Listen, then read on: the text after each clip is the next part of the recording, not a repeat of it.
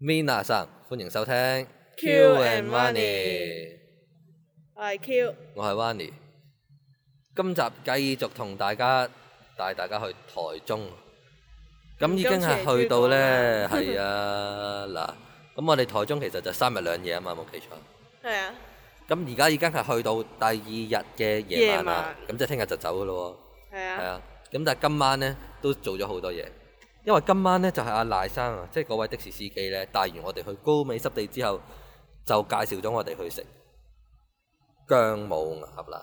嗯，咁姜母鴨咧，佢就係嗰時熬咗好耐車啦，熬熬下咧，誒、終於到咗個地方叫姜母鴨喎。嗯咁嗰間鋪頭係喺一個即係唔係市區嘅，即係我諗如果以香港為一個比較咧，佢係有少少似大約係新界嘅元朗哦嗰啲係咁樣啊，嘅即地方啦。啊係唔係話係咯，唔係最旺嗰啲區，但係都多人去食嘅嗰間，多人去食，都但係多㗎嗯出面條街就靜少少咯，係啊，即係出邊唔係嗰啲高樓大廈嗰啲嚟嘅。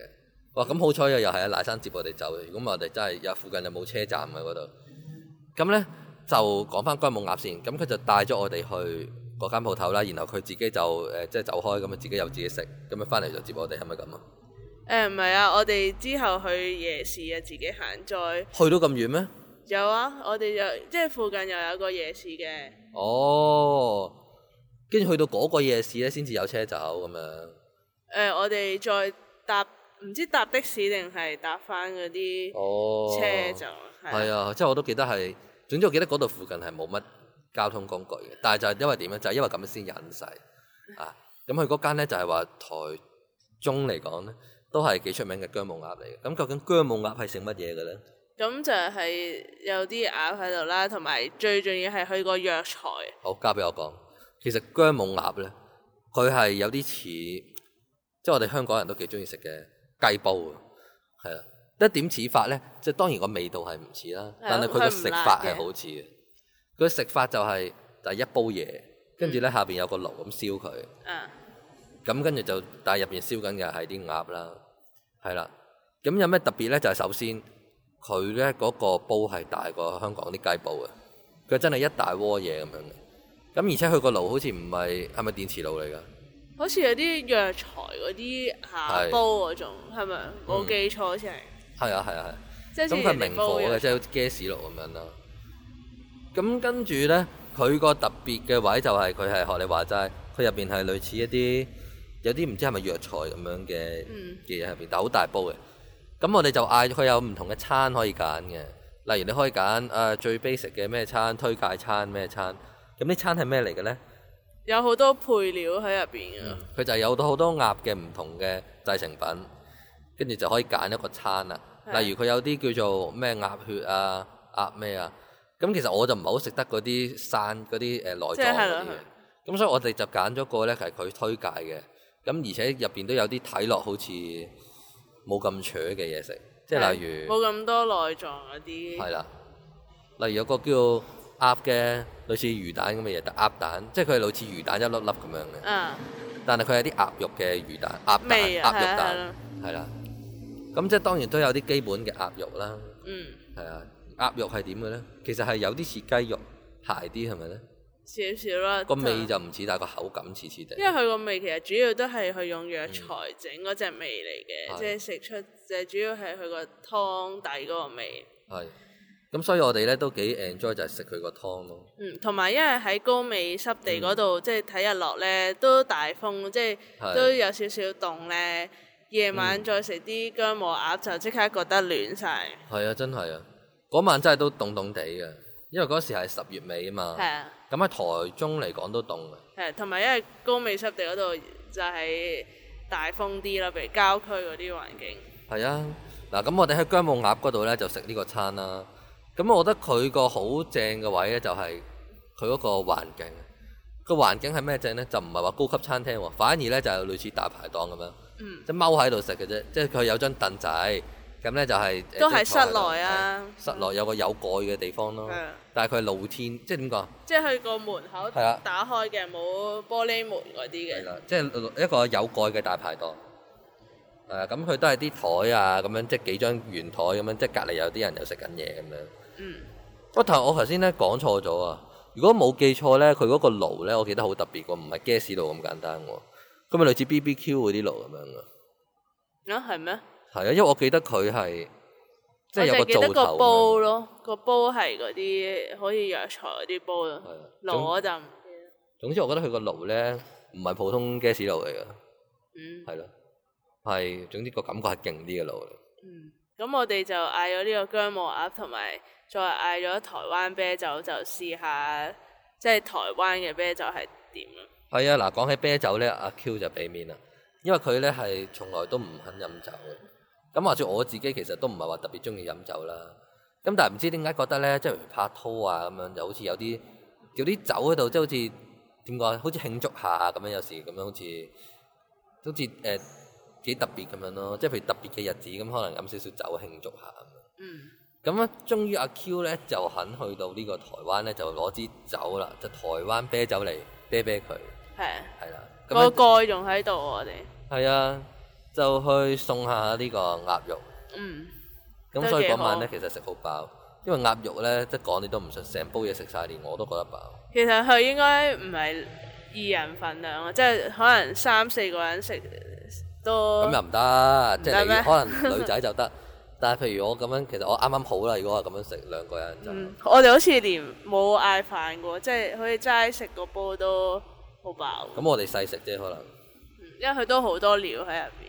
但係如果男仔食嘅話，我諗兩個人就即係啱啱好，可能唔係好夠添。係但係啊，如果譬如我哋一男一女咁食咧，就真係啱啱好啦，我就食到好飽咯。嗯，因為你食得少嘅其實都。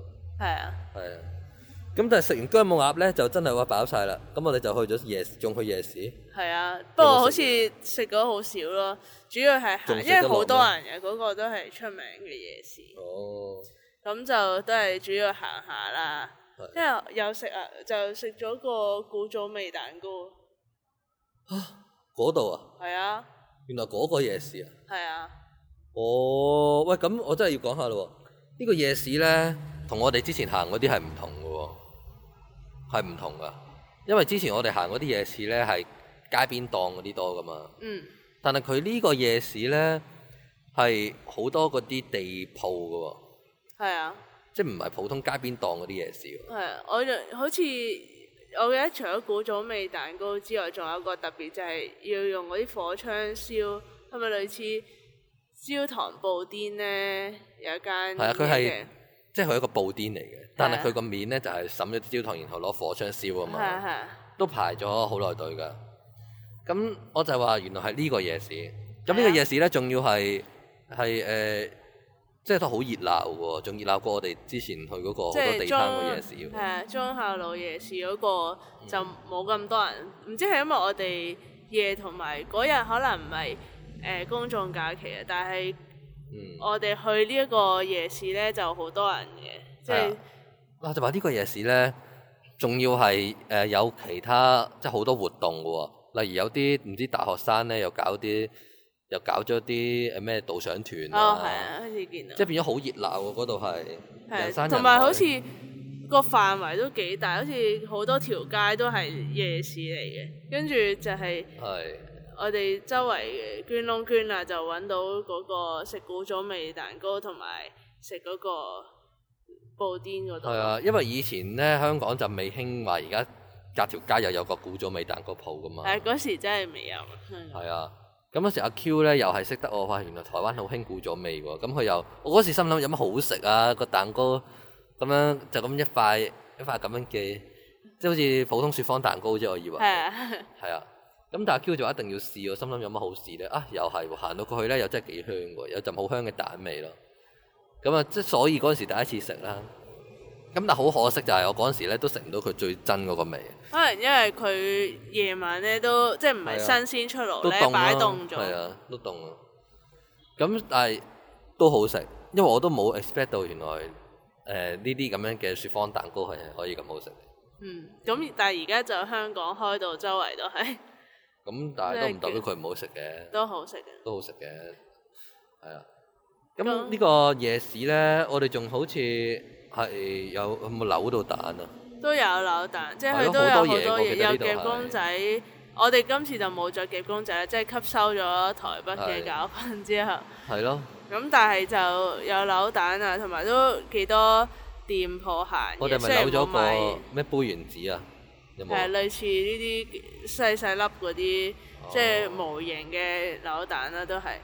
咁仲有，我發覺我哋越諗越好似都食咗好多嘢喎，係咯，因為咁我哋唔龍係鬚糖呢，有係啊一間係有個一家人咁樣嘅，即係個係細路女仲係啦，一隻阿爸阿媽啦，跟住之後仲有個細路女，個細路女就做生招牌，成日喺度吸客咁樣嘅。係啊，跟住細路女都幾得意㗎，就係佢成日就即係喺度撩啲客人玩咁仲樣，着緊校服，係啊，跟住成日做鬼臉啊咁咯。係啊，但係嗰個我仲記得係食朱古力味濃酥糖，係啊，咁樣即係因為我又好中意食朱古力㗎嘛，咁所以咧就食咗個朱古力味濃酥糖咯。係啊，哇！咁我哋其實又話食姜母鴨好飽，但係點解好似仲咁多嘢食 嘅？係啊，因為 知唔知我即係見 relate 唔到係同一日啊？因為我就明明記得食完姜母鴨係好飽噶嘛，係啊我冇想象到原來我哋嗰晚仲食咗咁多嘢。所以我哋好似都即係龍鬚糖嗰啲同埋古早味蛋糕都唔係食晒嘅，即係唔擺係返淨酒店係啊帶翻酒第店朝做早餐，係啦，嗯，所以但係都好似都食咗好多嘢嘅，熟食嗰啲都有啊。係啊。但係印象最深刻就係個蛋糕同埋嗰個布甸，即係布甸就係係啊意外發現有呢間嘢嘅，就即係唔係專登話一定係啊要嚟試我咁啱。我真係記得啊！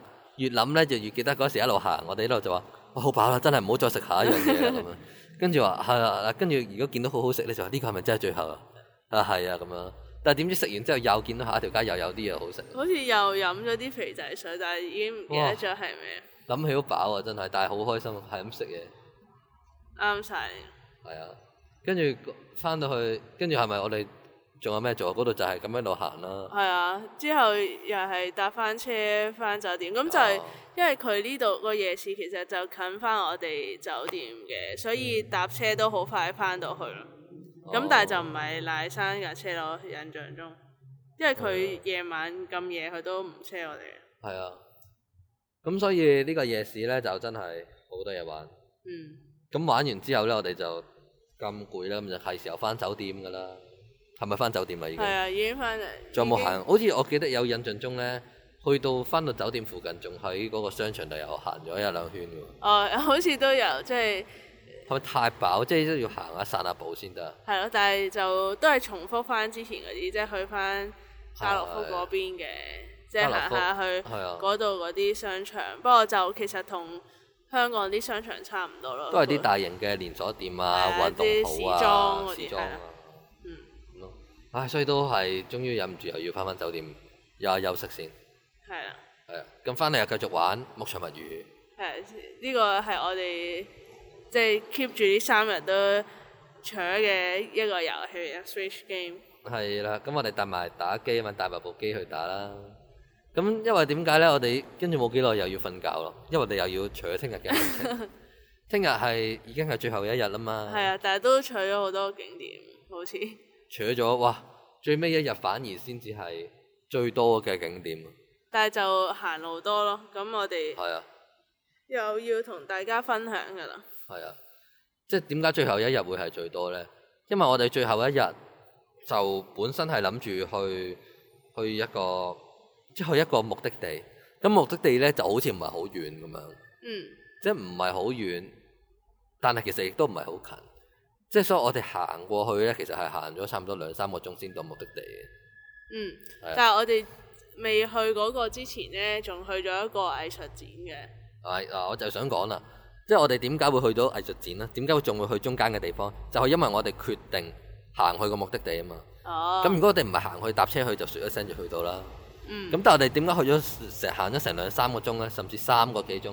因為我哋中間發現原來有好多啲得意嘢，咁一路行咧，一路又喺度玩啊，試下嗰啲嘢食啊，又食嘢啦，係咪係先？啊。哇！真係食去一次旅行都唔掂啊，個 quota 爆晒，食嘢係，啊尤食其是台灣，即係都好多好嘢食。嘢。啊咁我哋就一路行一路就去咗幾個景點，係咪先？咁但係因為實在太有多啊係，所以我哋咧要下一集先可以同大家講。嗯，係啊。